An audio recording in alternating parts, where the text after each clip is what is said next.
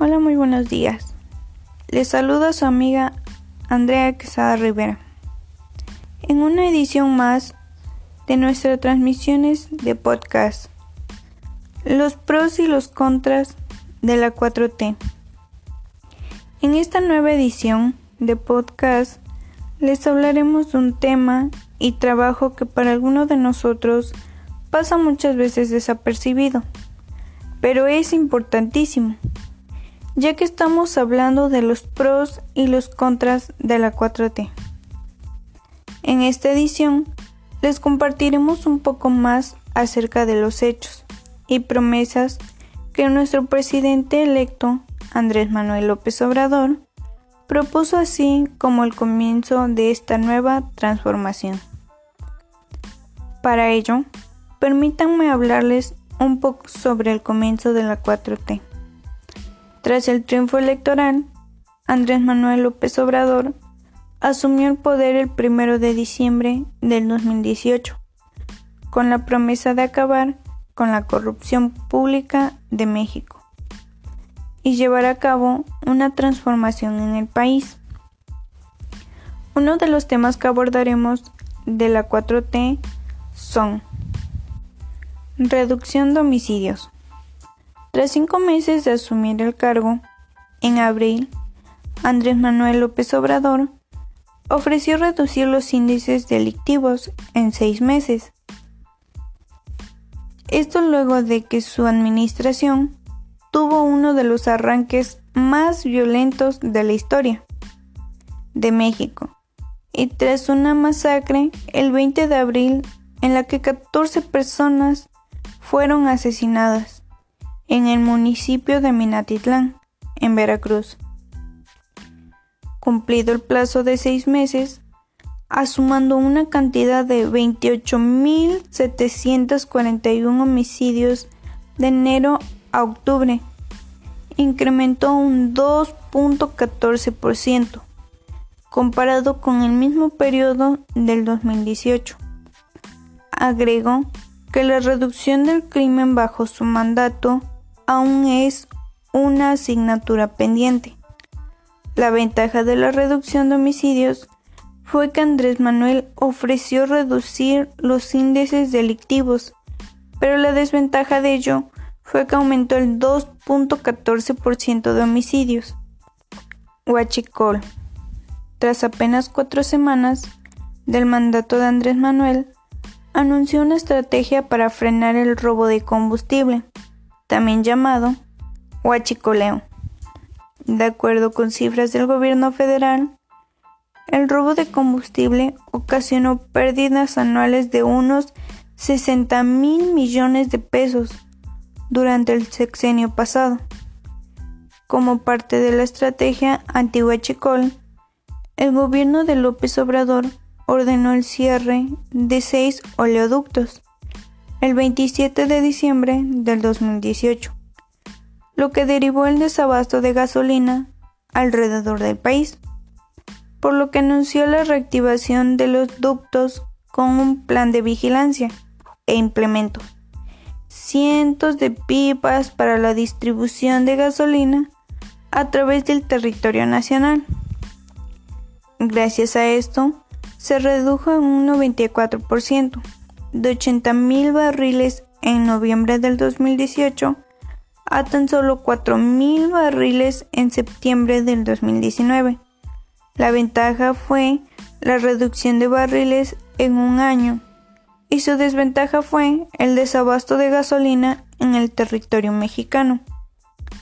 Crisis migratoria.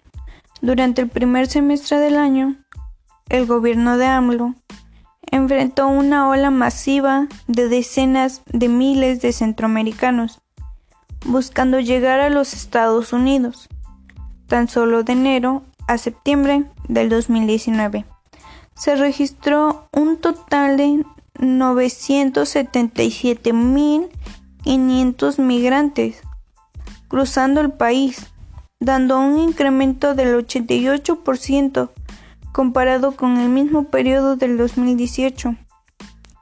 Bajo la amenaza del presidente Trump, el gobierno federal tuvo que implementar un plan de contención migratoria a través del despliegue de miles de policías, la recién creada Guardia Nacional. Este plan representó un incremento en detenciones y deportaciones de migrantes en el país, así como solicitudes de asilo y refugio. La ventaja fue la implementación de un plan para el control migratorio y la desventaja fue la amenaza de Trump hacia México. Desaceleración económica y TEMEC. Ocho días después de la victoria electoral, López Obrador se comprometió con industriales e integrantes del sector privado a que, durante su administración, el Producto Interno Bruto, PIB, del país alcanzaría un incremento anual de 4% en promedio. Sin embargo, a un año de su asunción al poder, su promesa se hace agua. El último dato del INEGI confirma un crecimiento económico nulo en los primeros nueve meses del 2019, por lo que el Banco de México, Banjico, ya redujo la expectativa del crecimiento no solo de este año, sino también del siguiente. La ventaja fue que prometió un incremento económico en un corto lapso de tiempo, pero la desventaja fue que no se registró dicho incremento y su promesa se desvaneció. La Confederación Patronal de la República Mexicana, Coparmex, señaló cuatro inconvenientes de la propuesta del presidente electo de México Andrés Manuel López Obrador sobre centralizar las secretarías del gobierno federal para el próximo sexenio. El organismo patronal dijo que las secretarías federales a lo largo del país tendrían como primera desventaja el costo económico y el tiempo en que se llevaría a cabo. De acuerdo con la Coparmex, el equipo de López Obrador calcula el recomodo en 127 mil millones de pesos, equivalentes al presupuesto de la Secretaría de Salud para el 2018. Además de que parece improbable que en seis años se logren mudar las 31 secretarías y dependencias federales que se han mencionado en la iniciativa. El segundo inconveniente sería la selección de los inmuebles, a pesar de que el gobierno federal cuenta con 116 inmuebles desocupados en 25 estados. Esto no cuenta con las características necesarias de funcionalidad ni la ubicación adecuada para albergar una dependencia. La tercera dificultad que enlista la Coparmex se refiere al reto de retener el capital humano que colabora en la dependencia actualmente. El cambio de descripción implicaría que muchos mandos medios, equipos técnicos especializados y servidores públicos de carrera cuyo talento en un verdadero activo de gobierno federal decida separarse de sus funciones. Por último, la organización empresarial señala que en cuestión de agilidad de los trámites en las dependencias, los efectos del desplazamiento serían marginales. Los trámites seguirían siendo los mismos, solo que las gestiones tendrían que ser realizadas ahora desde un lugar distinto, generando nuevos costos de desplazamiento y pérdida de eficiencia. La solución al centralismo que asfixia al país está en la eliminación y simplificación de trámites, dotar las facultades a las unidades regionales de la dependencia, en celebrar convenios de servicios con gobiernos estatales y en inversiones en tecnología. Con ello, deberán de abrirse un amplio debate técnico a la vista de la sociedad por otra parte, en su vista a la refinería de Minatitlán, Veracruz, el presidente Andrés Manuel López Obrador reiteró que en su administración se lograría reconfigurar las seis refinerías que hay en el país, de tal forma que todo el petróleo extraído por Pemex se transforme en combustibles para el consumo interno. Esto permitirá que México sea autosuficiente en la producción de combustibles a más tardar 2023. El gobierno federal, a través de la Secretaría de Energía y de Petróleos Mexicanos, invierte 25 mil millones de pesos en la reconfiguración de las refinerías que hay en el país y además se construye la refinería de dos bocas en Tabasco. Esto resolverá problemas como lo que se enfrentan para almacenar el petróleo crudo, esto es por la reducción en el consumo de combustibles. Esta situación sigue y por ello el gobierno de México optará por tomar prevenciones para no sufrir una situación similar en el futuro en la refinería de Minatitlán se invierten 3.600 millones de pesos para que pase de los 26.000 barriles refinados diariamente en el 2018 a los 160.000 en 2023. Actualmente se refina en ella 140.000 barriles diarios. En su vista a la cangrejera el titular del Ejecutivo señaló que la decisión sobre sí es viable. Rehabilitar una de las elecciones de la cangrejera la toma con base en estudio técnico.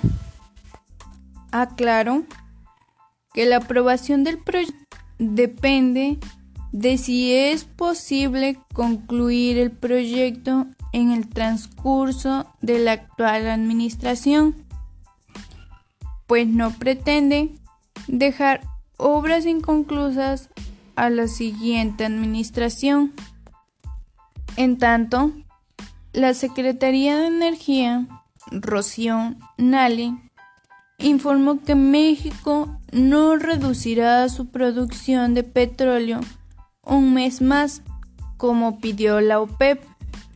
Señaló que México ha cumplido con cabalidad la reducción de 100.000 barriles diarios que fijó la OPEP. En las últimas tres décadas, México ha cambiado. La que una vez fue una economía cerrada impulsada por los productos básicos, ahora es abierta, globalmente competitiva y dominada por la manufactura.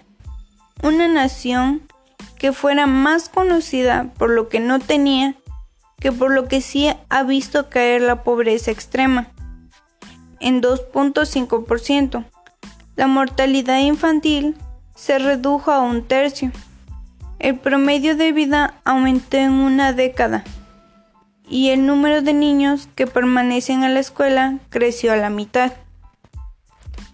Esta lenta transformación también incorporó un logro mayor, un alejamiento del poder informal, personalista y centralizado a través del fortalecimiento de las instituciones, impulsado por políticos de la oposición, organizaciones de la sociedad civil, periodistas de investigación, empresarios y las decisiones de millones de dueños de empresas, trabajadores y volantes, México se ha convertido en el lugar con un sector privado y diverso, cada vez más independiente, con mayor transparencia y acceso a la información y con incipientes, pero crecientes controles y equilibrios políticos. Con esto, le ponemos fin a esta corta pero informativa edición más de podcast. Los pros y los contras de la 4T. Espero que esta información haya sido de su agrado y los espero en una próxima edición. Se despide su amiga Andrea Quesada Rivera, deseándoles que tengan un excelente día.